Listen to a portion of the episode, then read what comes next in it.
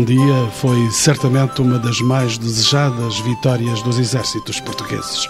De acordo com as crónicas do tempo, nesse dia 14 de agosto de 1385, o mestre de Avis pôs de atalaia todas as forças possíveis, incluindo as da Virgem Maria, em vésperas da sua festa da Assunção. Dom João I cumpriu, entretanto, a promessa desse dia vitorioso sobre as tropas de Castela e em breve se começou a construir uma casa de oração, que mais tarde se havia de transformar em verdadeiro património da humanidade. Falamos, é evidente, do Mosteiro de Santa Maria da Vitória, na Batalha, onde o roadshow das Sete Maravilhas se comove perante tanto deslumbramento. Partilham comigo o debate o diretor do convento, Dr. Júlio Órfão, José Travassos Mendonça Santos, historiador e etnógrafo, e António Lucas, o presidente da Câmara da Batalha, certamente o presidente mais orgulhoso do mundo. É evidente que sim, nós temos aqui um património uh, bem visível e bem conhecido de, da população portuguesa, e não só, e de muitos estrangeiros também, e que é um ex-libris do Conselho, atrevo-me a dizer, do país e do mundo. Portanto, é evidente que temos aqui uma pérola que estamos convictos vai ter uma boa classificação neste concurso. É uma pérola que está a ser cuidada com todos os cuidados que merece uma pérola? Em termos de património construído, sim. Em termos de envolvente, não posso dizer o sim da mesma forma. Portanto, vai ter que haver aqui uma articulação profunda com o IPAR. Eu penso que neste momento estamos a conseguir isso com a atual direção, no sentido de o exterior, a envolvente próxima do monumento, ter a dignidade que o monumento merece. E, portanto, Alguma batalha contra o Mosteiro da Batalha? Não, não, não, não posso ir por aí. Portanto, existem é, batalhas a favor do Mosteiro da Batalha. Portanto, uma dessas batalhas eh, passa pela construção da variante OIC2 de forma a desviarmos o grosso do tráfego, especialmente o pesado, da zona frontal do monumento. Já há muitos anos que devia ter sido desviado, é, nem sequer devia ter sido construído. Exatamente, essa é que é a grande questão. Portanto, se não tivesse sido construído, era a solução ideal. Foi, há que minorar esse impacto, portanto, e na próxima, enfim, muito brevemente, terei uma reunião com o Estado de Estado das Obras Públicas, precisamente para ver se agilizamos esse processo.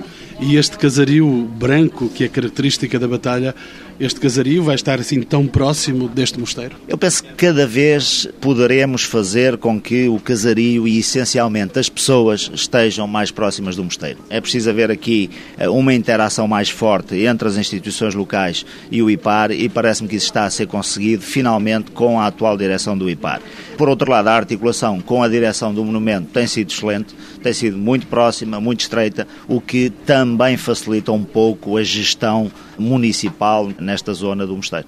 Eu não me perguntaria ao Presidente da Câmara da Batalha se vai votar no Mosteiro da Batalha. Bom, eh, já votei, mas irei votar mais, uma vez que há a possibilidade de utilizar, de, de fazer tantos votos quantos os endereços de e-mail que tenhamos, portanto, tenho mais alguns endereços de e-mail para fazer mais alguns votos. Mas, acima de tudo, eh, estamos a fazer um outro trabalho também em termos de divulgação das novas tecnologias para os idosos e eh, os 30 idosos da primeira fornada já criaram a sua conta de e-mail e já votaram, o que é importante também. Está a contar também com o apoio nacional e internacional. É evidente que sim, nós contamos precisamente com, com esse apoio porque o mosteiro merece-o, portanto, não só, enfim, pela joia ou pela pérola que já falámos há pouco que aqui temos, mas também pela carga histórica que este monumento, portanto, arrasta atrás de si. Património nacional desde o princípio do século, eh, aliás, do século XX, e Património Mundial da Humanidade desde 1983. Exatamente, portanto isso é bem indiciador, portanto, da valia do monumento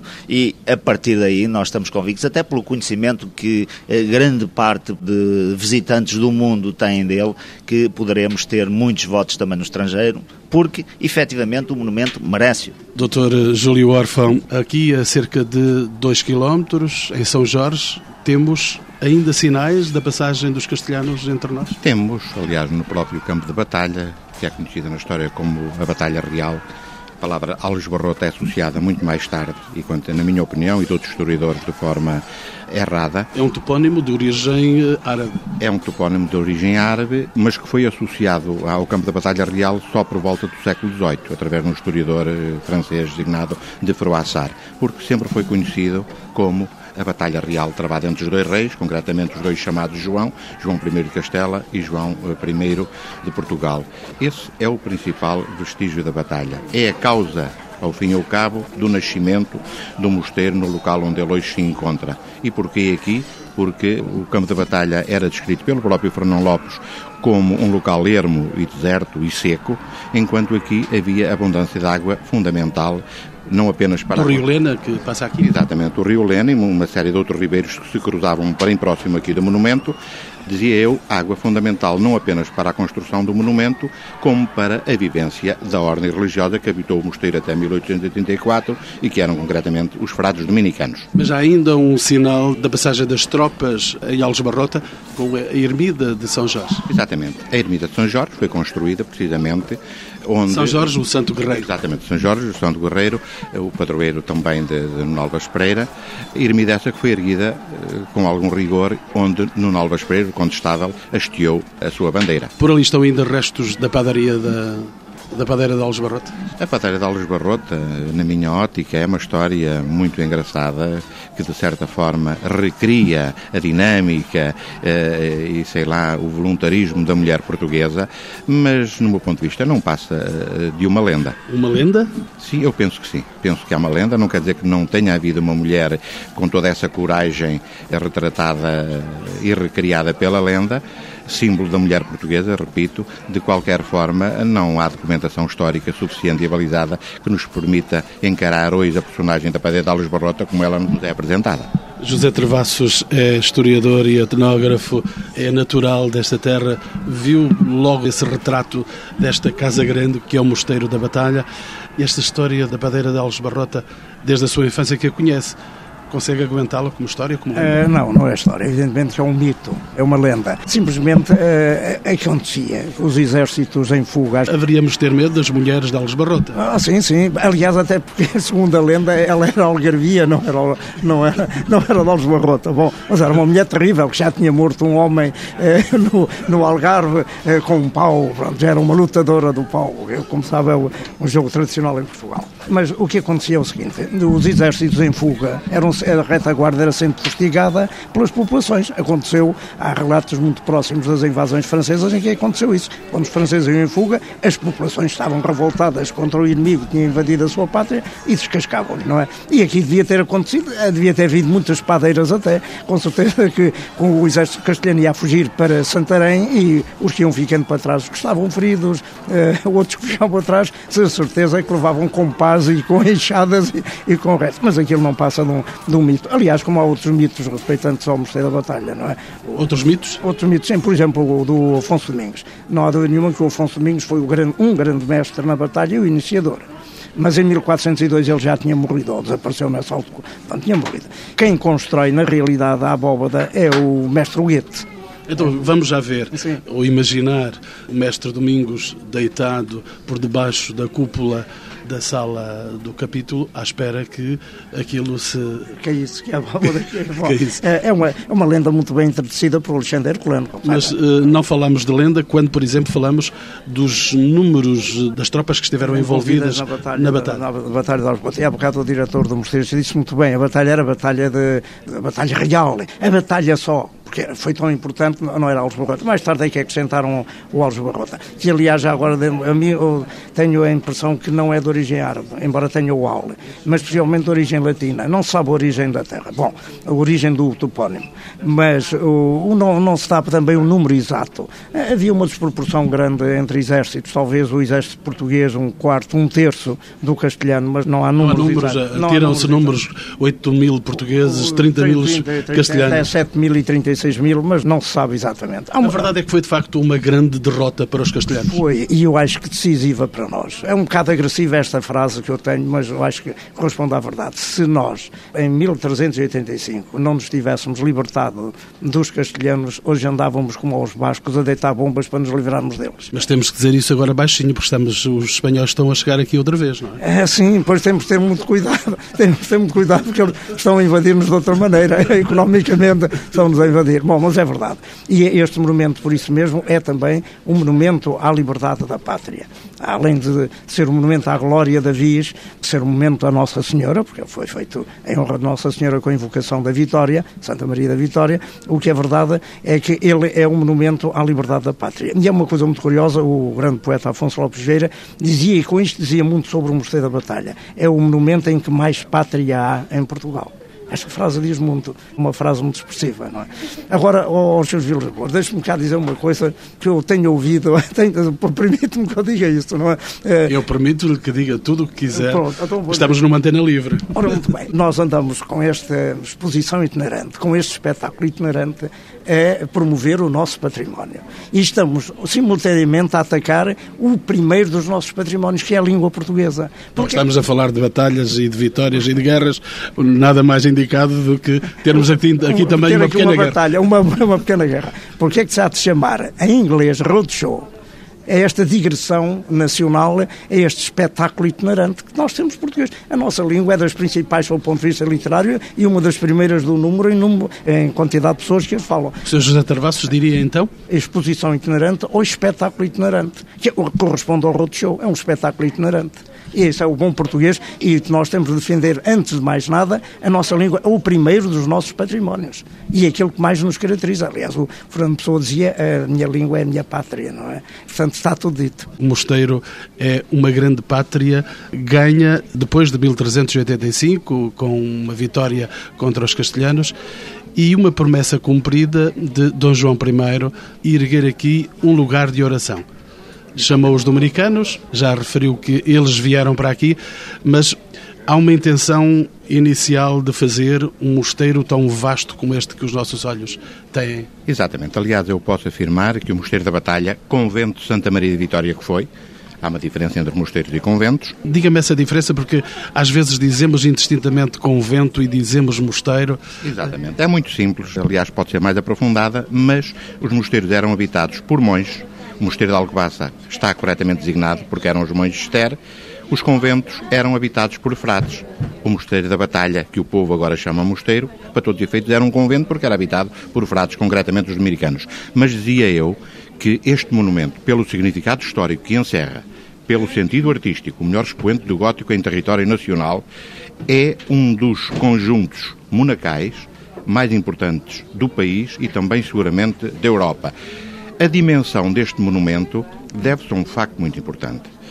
Ele constituiu, desde muito cedo, uma marca do reinado de Dom João I e o símbolo do seu poder, um poder que se pretendia grandioso, tanto mais necessário porque sabemos que Dom João I não era o legítimo herdeiro ao trono. Teria que se afirmar não apenas perante os seus concidadãos, mas até junto dos reinos vizinhos, como Castela, etc. Daí a necessidade de erguer um monumento, não apenas por motivos religiosos, o cumprimento da promessa, mas de certa forma, e podemos dizer em linguagem moderna, também por motivos políticos, essa necessidade de afirmar afirmação. Necessidade de afirmação que passa pela procura dos frades dos frades dominicanos que, de certo modo, já lhe tinham dado apoio em Lisboa. Sem dúvida. Eu, geralmente, costumo, nas visitas guiadas que faço, costumo dizer que, de facto, o, o, o Mosteiro da Batalha foi entregue aos dominicanos não apenas por eles serem muito devotos da Virgem Maria, eh, como consta, mas também e seguramente pela ajuda que eles deram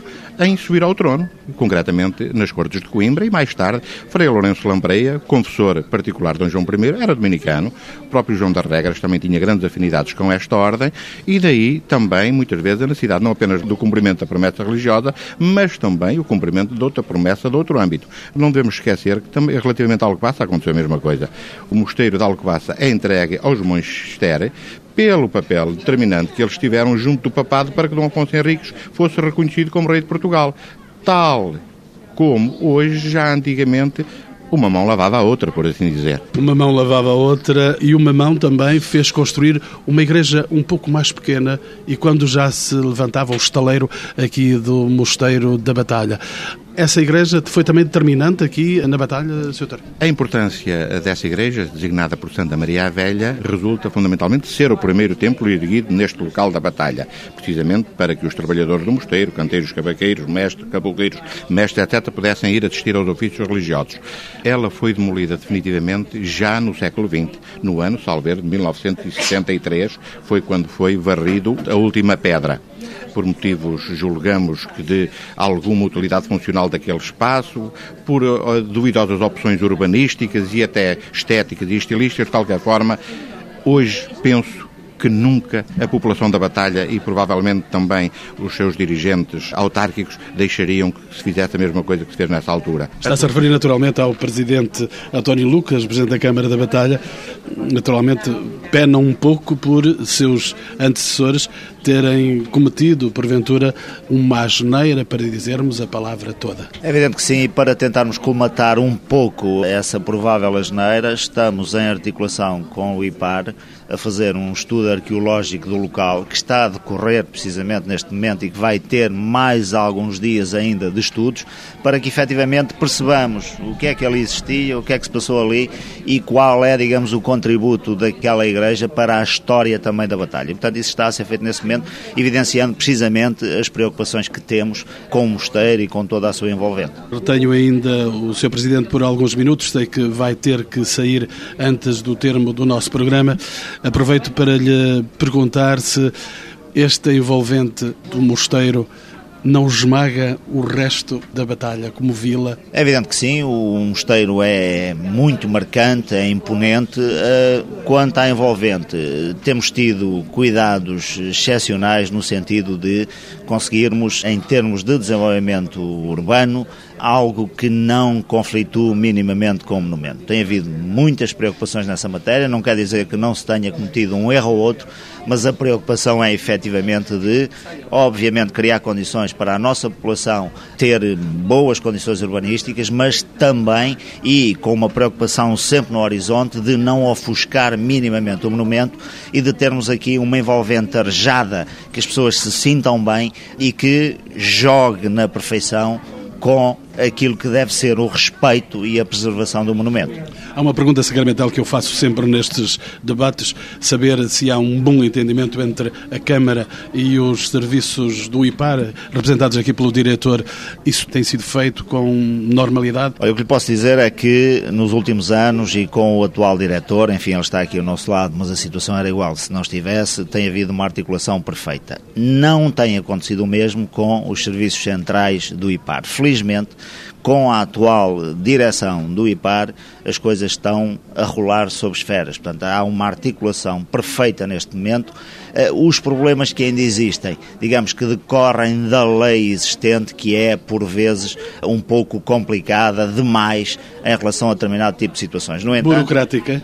Exatamente, é muito. Ah, esta não foi já a regra das outras que temos, em que temos um país, em termos legislativos, altamente burocratizado, complica a vida a toda a gente e não resolve problema nenhum, só complica e agrava os problemas. Mas a minha convicção, e refiro, uh, portanto, com de dentro, isto é dito de dentro, ainda tive recentemente uh, a visita aqui à, à batalha do Presidente e da Vice-Presidente do IPAR e a articulação está a ser perfeita. Assim, a burocracia nos permita fazer um trabalho de profundidade e de qualidade no sentido de dignificarmos o, o monumento, mas também usufruirmos do monumento. No fundo, o que nós queremos é um equilíbrio entre a dignificação do património que aqui temos, e isso é fundamental e é ponto de honra para nós e, obviamente, para o IPAR, como é lógico, mas também que a população sinta que tem aqui algo que é muito importante, é da batalha, é do país, é do mundo, mas também deve permitir desenvolver a vida das populações com alguma normalidade. É só isso que queremos. E este mosteiro está a ser conservado esta pergunta eu vou também com certeza remetê-la para o diretor do mosteiro, mas está a haver entendimento para que esta pérola, como já lhe chamamos neste programa, esta pérola não se perca e nem se estrague. Não, eu acho que sim, portanto, essas, Conservação. essas preocupações estão em cima da mesa permanentemente. O diretor do mosteiro, portanto, tem um papel fundamental e tem-no assumido por inteiro. O mosteiro está bem preservado, obviamente que precisava de mais investimento. Isso é pacífico, portanto, agora temos que ter. Não tem infiltrações, por exemplo, É sabemos. evidente que sim, e as coberturas são coberturas muito sensíveis, mas muito melhor do que eu. O, o Dr. Júlio Orfão explicará isso, mas, portanto, são coberturas que têm calcário também, portanto, ou seja, para além do calcário, têm outro tipo de, de proteções, como a telha e, e inclusivamente chapa numa última intervenção, tanto quanto me parece. Agora, não há problemas profundos em relação ao monumento. Agora, um monumento com seis séculos de história, construído em pedra. É que não estamos aqui a falar noutros materiais, estamos a falar em calcário e grande parte dele calcário mole. Tem, obviamente, problemas, necessita, obviamente, de conservação permanente. Os próprios vitrais, neste momento, estão em conservação. Portanto, são obras muito caras. O país é aquilo que sabemos. Agora, é necessário que haja mais algumas preocupações adicionais com o monumento. Sei que elas estão equacionadas e contamos, inclusivamente, com o CREN 2007-2013 para que esses investimentos tenham a dotação financeira para poderem ser eh, resolvidos. Sr. Presidente, na iminência de sair, deixe-me saber de si o que é que o leva a votar neste mosteiro, sabendo que é, de certo modo, também o bairrismo de estar aqui, de pertencer e de governar este local, mas as grandes razões que o prendem a uma votação sobre este, este mosteiro. Não vamos ser hipócritas, obviamente ficar-me-ia mal não dizer todos os argumentos, sendo o primeiro, enfim, eu sendo um batalhense, portanto esse é o Terá primeiro... que batalhar como- por isto. Esse é o primeiro, como é óbvio. Depois, sendo, enfim, um responsável do Conselho, é outro argumento. Mas, acima de tudo, é o argumento do património, da beleza, da estética, da imponência, daquilo que este monumento representa para a história do próprio país e depois comparar com os outros que estão em concurso. Para mim, não tenho dúvidas nenhumas que é uma das belezas em concurso e que deve, sob pena de haver uma grande injustiça, ficar muito bem classificado, porque merece, só por isso. Sr. Dr. Júlio, esta casa está de boa saúde? Sim, podemos dizer que sim e podemos fazer duas distinções.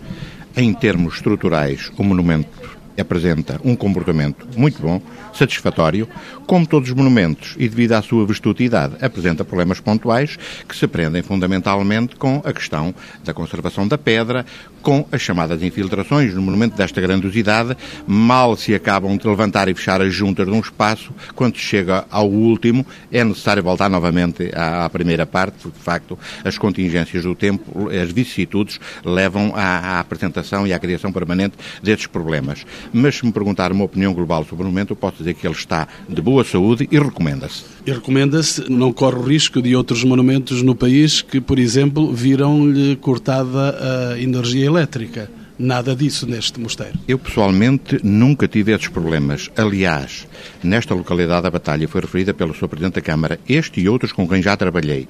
Há uma perfeita sintonia em colaboração e eu não tenho vergonha de dizer que muitas vezes, perante alguns problemas, fundamentalmente de ordem logística, socorro muito dos serviços dos camarários, por exemplo, de eletricista e outros serviços, para colmatar determinados problemas. Aliás, num meio pequeno como a batalha, é impossível estas duas entidades, estas duas instituições fundamentais, estarem de forma alguma de costas voltadas. Sr. José Travassos, vamos então iniciar um percurso por este espaço vasto, que é vasto, é grande. O monumento tem uma dimensão avantajada. Sim, muito grande, o monumento é muito grande, não é? Aliás, a igreja não é a maior de Portugal, a maior de Portugal é a Alcobaça. Alcobaça que tem 110 metros. 10 metros, a batalha tem um tem apenas menos, 80. 80 e tal, mas mesmo assim é a segunda maior igreja de Portugal. Nós estamos cá fora e há aqui ao lado um monumento erigido ao homem que fez a batalha. Ah, sim, quando Salvador Nuno Lopes Pereira. É, ah, Conhece a história desse monumento. Esse monumento era para ser erguido em Lisboa. Mas depois em Lisboa, naquela altura, houve uma discussão terrível, tremenda. Uns queriam no Parque Eduardo VII, outros na Praça da, da Figueira. Estamos a falar dos anos 60. nos anos 60. E o então presidente do Conselho de Ministros, Salazar, disse: Não, não, ah, vocês andam com estas coisas. Eles nem fica, não fiquem em Lisboa, nem na Praça da Figueira, nem, nem no parque. Vai ficar é na batalha. E foi então nessa altura veio para a batalha. E é um monumento conseguido. É, sim, é uma obra do Leopoldo Almeida. Às vezes discute-se um pouco a, colocação do monumento, mas de qualquer maneira, bom, está muito bem. Está muito bem a larga do mosteiro, foi ele o fator da grande vitória, eh, não há dúvida nenhuma. Pronto, está ali muito bem. Mas deixe-me só voltar um bocadinho atrás. Há bocado sobre a Igreja de Santa Maria Velha, que é preciso uh, sublinhar uma coisa muito importante. Naquela igreja, a Igreja Velha. A Igreja Velha, que foi demolida em meados dos anos 60, a primeira parte foi demolida em 1931, e o, que restava, que era a Capela Mora, meados dos anos 60. Mas era o local da sepultura dos grandes mestres. Era o panteão daqueles mestres que dotaram o nosso país com património que hoje é da humanidade. E nem isso fez parar não, as a demolição? As ossadas foram para, para valas comuns, as pedras tumulares apareceram, só resta a de Boitac. Estavam lá sepultados o Goethe, Boitac, Boitac, o homem que inicia os Jerónimos, que constrói a Igreja de Jesus de Setúbal, eh, o mestre Guilherme, outros mestres estavam ali sepultados, tudo aquilo desapareceu. Portanto, hoje há necessidade de ali erguer um monumento a evocar, não só o primitivo templo da batalha, como um monumento a esses arquitetos que dotaram o nosso país com um património que é património da humanidade. Sr. Doutor, estamos aqui diante desta fantástica porta, a porta axial. Em primeiro lugar, referir que o espaço mais importante do complexo conventual, sem dúvida nenhuma, que era a igreja junto à porta lateral do transepto, embora seja um portal eh, bastante pobre relativamente ao portal principal, ao pórtico principal, que é único no país, na nossa história de arte, que representa a corte celestial e é uma homenagem à doutrina divina. Eu referia rapidamente três ou quatro espaços que para mim me parecem emblemáticos, quase que diria míticos neste convento, que me apaixonam. É esse portal principal, onde eh, podemos ver a homenagem à doutrina divina, é a capela de fundador, onde está sepultado Dom João I e Filipe de Lencastre e a ínclita geração, parafraseando uh, Camões. Depois passamos para o claustro real e logo de seguida para a sala do capítulo, obra provavelmente de Huguete associada à lenda do Alexandre Herculano, e depois, passando rapidamente pelo claustro de Dom Afonso V, chegamos às capelas imperfeitas ou panteão de Dom Duarte. Estão dados os sinais dos nossos passos que vamos já a seguir percorrer. Mas deixe-me permanecer consigo, Sr. Júlio Orfão, deixe-me permanecer ainda diante deste fabuloso espetáculo de rendilhado, de capacidade que os canteiros, que os mestres portugueses conseguiram arrancar. Que significado têm estas imagens? Estas imagens, em termos de história da arte, é do melhor que temos eh, a nível do estilo gótico gótico dominante, embora o nosso gótico Portugal, em termos de história da arte europeia, seja já considerado um tardo-gótico. O Mosteiro da Batalha, observado daqui, apresenta-nos todos os elementos constituintes deste estilo gótico. Pináculos, o rendilhado das flores do lixo, a pedra bem trabalhada com pequenas esculturas lapidares, a própria pedra lá tem a sigla do canteiro, qual marca da quantificação e da qualidade do trabalho realizado. Além disso, essas marcas eh, mostram-nos muitas vezes, numa leitura atenta, que há laços familiares entre os diversos canteiros que trabalharam no próprio monumento. Olhando um pouco mais para cima, vemos algo que ainda hoje continua a constituir alguma incógnita em termos de tradução estética, que são as famosas gárgulas do mosteiro. Figuras antropomórficas, figuras estranhas, quais guardiões... Muito estranhas, muito estranhas, para a época. Muito estranhas mesmo, ainda mais estranhas quando muitas delas representam cenas em hipóteses extremamente eróticas, o que não deixa de ser estranho com uma ordem religiosa ligada à Inquisição que eram os dominicanos. De qualquer forma, a própria tradição popular se encarregou de dar alguma explicação para estas gárgulas. Elas encontram-se sobretudo na zona das capelas imperfeitas, portanto viradas a nascente, e dizem alguns antigos batalhenses que seria uma forma de desdém relativamente a Castela. José Travassos partilha da mesma opinião? Sim, sim, sim.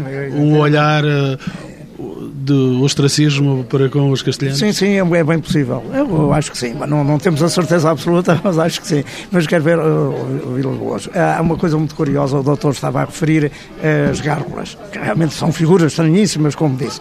Mas há outras figuras no mosteiro que são espantosas. Há uma senhora do Ó, à entrada da casa do capítulo, uma senhora do Ó com o peito um pouco desnudo e com uh, um colar de seis mãos espalmadas. Repare isto, um colar, o Nossa Senhora com um colar de mãos espalmadas. Bom, eu tenho a impressão que isto se refere às civilizações pré-cristã e pré-islâmica, em que a mão aberta servia para afastar os maus olhados. Depois os, os árabes islamizaram-na nas mãos de, de, Fátima e nós, nas mãos, nós cristãos, nas mãos da Senhora do Ó. Mas aquela figura é, é interessante, passa despercebida porque ela tem dois palmos, mas é muito interessante. Tem ao lado o Anjo da Anunciação, é uma das muitas figuras. Mas logo no pórtico, possivelmente estão ali reproduzidos alguns trabalhos de Hércules. Hércules e o Leão de Nemeia, Hércules e o Touro de Minos, Hércules e Anteu. Possivelmente na, por, nos capitéis, por baixo dos Santos Apóstolos. Há uma mistura um pouco estranha. Sim, é, mas no fundo é sempre isto. É, neste caso, é, neste último caso, é sempre o bem a vencer o mal, a luta do bem contra o mal, que está expresso nestes monumentos. É? É? muito curioso. Portanto, são aquelas figuras estranhas, é, além das gárgulas, que também terão significado, com certeza. É? Nós perdemos, perdemos esse significado, mas eh, além das gárgulas, há muitas outras figuras estranhas no mosteiro. Outras figuras estranhas, eh, doutor? Eu não diria estranhas, mas interessantes. Por exemplo, no pórtico principal, na segunda arquivolta, a reprodução de instrumentos musicais medievais que serviram de inspiração ao nosso Pedro Caldeira Cabral constitui de facto um documento em termos etnomusicais e mesmo etnográficos de uma relevância extrema. Depois temos ainda uma série de figuras angelicais espalhadas um pouco por todo o monumento e, sobretudo, as armas de Dom João I e Dona Filipa de Lencastre em vários passos do momento, qual afirmação do poder real, a tal marca do reinado de Dom João I, afirmando a todo visitante, a todo aquele que pode fruir o monumento, quem mandou construir fui eu. Não eram só motivações religiosas, afinal? Não só. Aliás, eu, ainda há um pormenor que eu gostaria de dizer aqui, que foi a forma de encarar o monumento diferente ao longo dos anos, dos tempos, sobretudo após 1834, com a saída da, da Ordem Dominicana aqui do Mosteiro e da Batalha. É que, de uma forma indelével, o convento de Santa Maria da Vitória foi-se transformando, quase sem se dar por isso, em monumento. Ou seja, qual a diferença? Foram-se apagando. Até pelo significado histórico do monumento, pelo caráter patriótico que foi assumindo, foram-se apagando todos aqueles vestígios que apontavam para a sacralidade, para o sagrado, foram sendo retirados altares e outros elementos religiosos e foi-se privilegiando um pouco o monumento, ou seja, prepará-lo para fins turístico-culturais, de modo a que este aspecto simbólico, este aspecto patriótico, este significado, direi mesmo em algumas vezes um pouco nacionalista, se fosse afirmando relativamente à primitiva utilização que Havia razões de ordem ideológica provavelmente foram assumidas, sobretudo até no tempo do, do, Estado Novo, em que claramente o Mosteiro da Batalha, daí a presença do soldado desconhecido na casa do capítulo, foi assumido um pouco como, por motivos patrióticos, como o altar da pátria, por assim dizer, não é? E já que cito o soldado desconhecido, ele está há muitos anos, eh, quase uma centena de anos, que está aqui no Mosteiro da Batalha. Exatamente. Desde o ano de 1924 foram trasladados para aqui dois soldados desconhecidos. Afinal, há dois. Há dois, embora estejam em campa rasa única, um da Batalha de Flandres, da Primeira Guerra Mundial, e outro das campanhas da África, não é? Estiveram uma orientação já diferente da que têm agora, mas essa campa rasa está encimada por um Cristo das Trincheiras, que veio do campo da Batalha da Flandres, oferecido pela República Francesa à Liga dos Combatentes em 1958, e embaixo está o lampadário em muito bem trabalhado, de Lourenço Chaves, onde é possível analisar a evolução dos soldados portugueses ao longo dos tempos. É, portanto, um investimento patriótico num mosteiro religioso. Sem dúvida nenhuma. Como referi, o monumento começou a ser olhado também sobre esse prisma, como algo que representa a independência de Portugal, o aspecto histórico que referimos inicialmente, foi assumindo uma importância muito grande que levou também, de facto, a, a assumir-se como o monumento da pátria. Sr. José Travassos, vamos então, levamos na nossa companhia o diretor do mosteiro, vamos então entrar por essa porta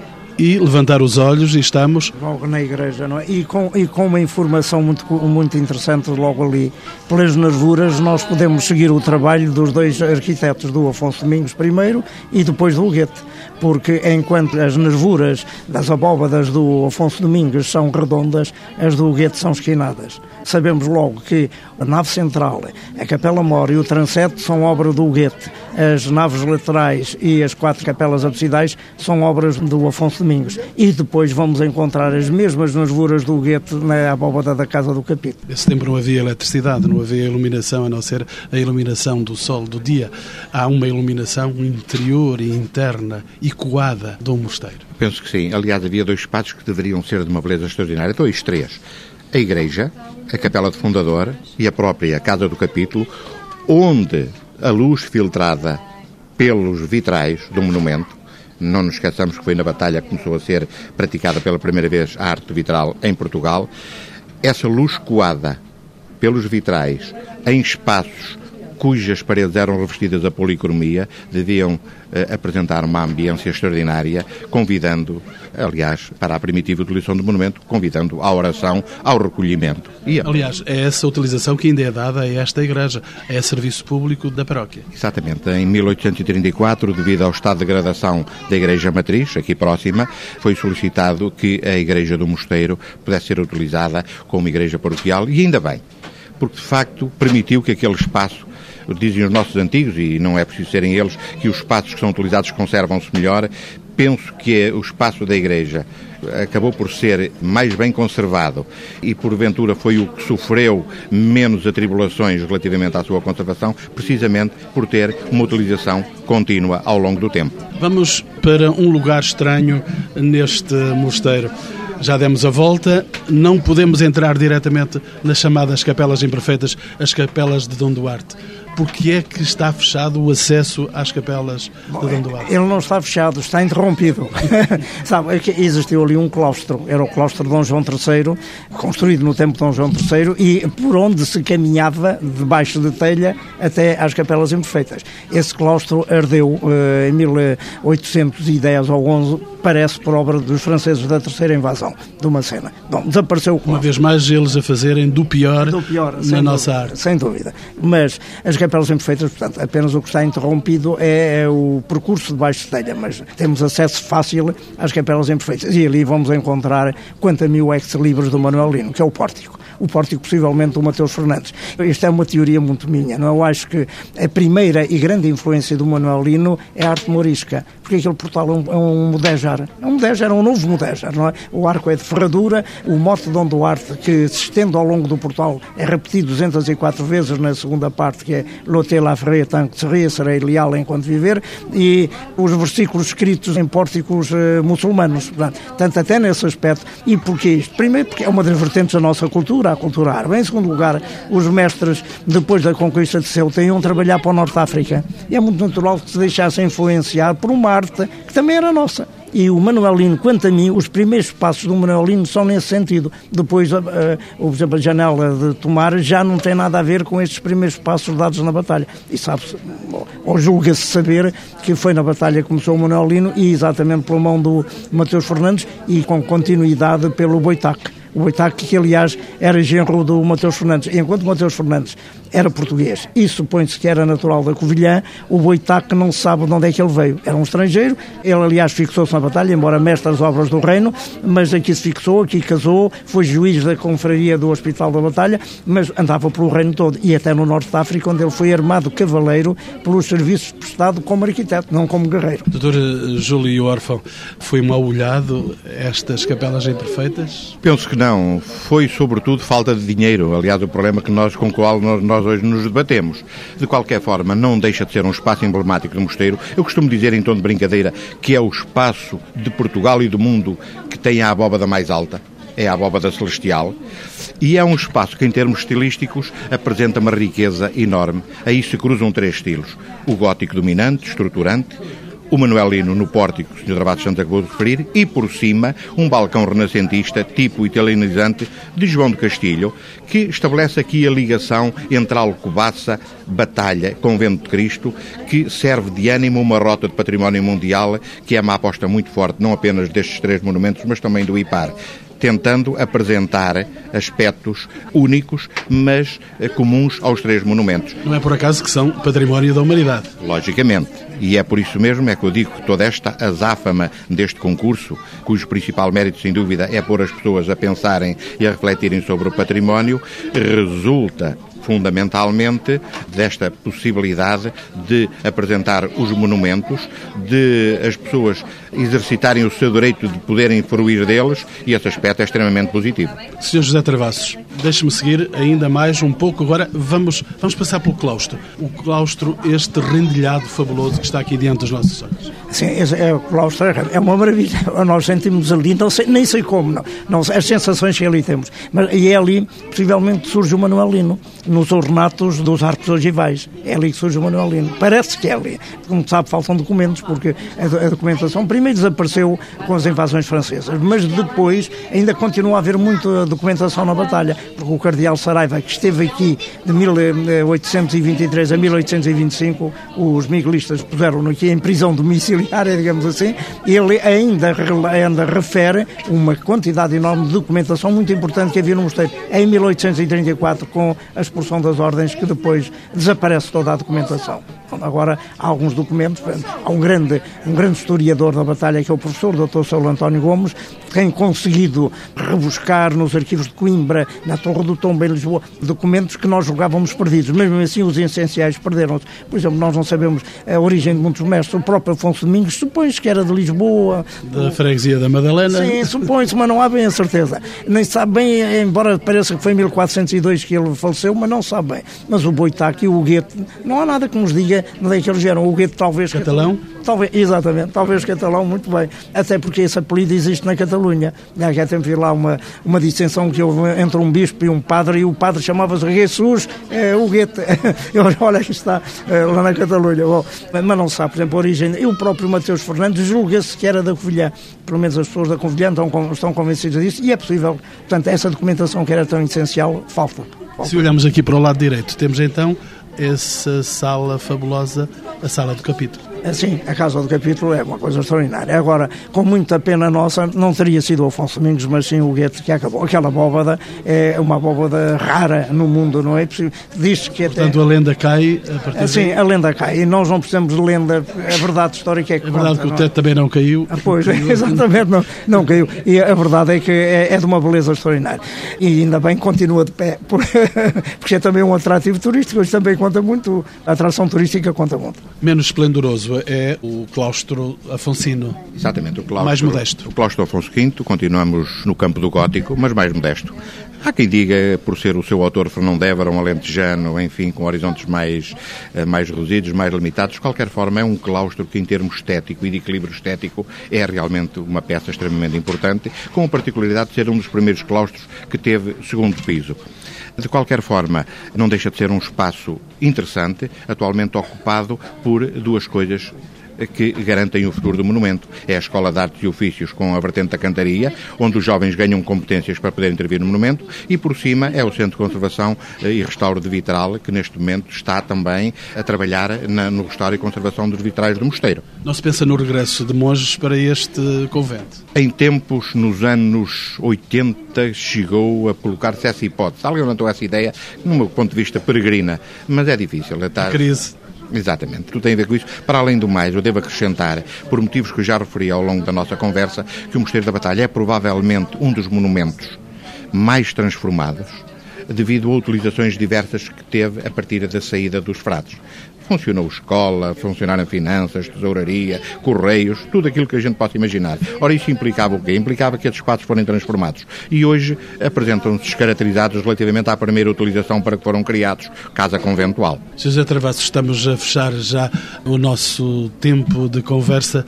O que é que o motiva a votar no seu mosteiro, imagino, não sendo um frade dominicano, tem este seu mosteiro aqui diante dos olhos todos os dias desde que nasceu. Aliás, o mosteiro exerce uma influência pedagógica muito grande em todos nós. Nós aprendemos a beleza a olhar para este mosteiro, não é? Bom, eu acho... É pena que aqui ao lado, em Fátima, não haja tanta beleza. É, sim, isso é verdade, isso é verdade. Eu acho que o primeiro deste monumento é aquele realmente, como dizia o Afonso Lopes em que mais pátria há. É? Estão ali as grandes, sepultadas as grandes figuras da história de Portugal. Estão ali o iniciador dos experimentos, que é o, Infante Henrique, está o continuador, o grande continuador, que é o Dom João II. São figuras, o, próprio, o Dom João I, o homem, eh, a se deve também a vitória de Alves Portanto, é um aspecto histórico que é extremamente importante. Depois é aquele monumento, como disse há bocado o diretor do mosteiro, o Dr. João foi muito bem, o monumento em que, do gótico, em que o gótico é que floresce em toda a sua força, em toda a sua beleza, mas também um gótico adaptado a Portugal, adaptado às regiões mediterrâneas, porque é um gótico em que desaparecem os telhados inclinados para aparecerem os terraços. E embora mestres estrangeiros ali tenham trabalhado, o que é verdade é que eles conseguiram apreender, inclusivamente, as influências do, do clima, até nesse aspecto. E, portanto, transformam-se em terraços aquilo que naquelas catedrais góticas da Europa têm telhados inclinadíssimos, são impressionantes, que eu não gosto, eu não gosto. Eu, eu sou um homem mediterrâneo, que sou um homem do sul e, portanto, acho muito mais beleza naqueles telhados assim. Doutor Júlio Orfão, as últimas razões para votar neste mosteiro? Acabo como começo. O Mosteiro da Batalha, convento de Santa Maria Vitória que foi, pelo significado histórico que assume hoje e desde que foi iniciado, pelos sentidos artístico que ele manifesta, do gótico, passando pelo Manuelino até o renascentista, é, sem dúvida nenhuma, um dos conjuntos monacais mais importantes de Portugal e da Europa. Oxalá que os portugueses saibam reconhecer esta importância. Eu sei.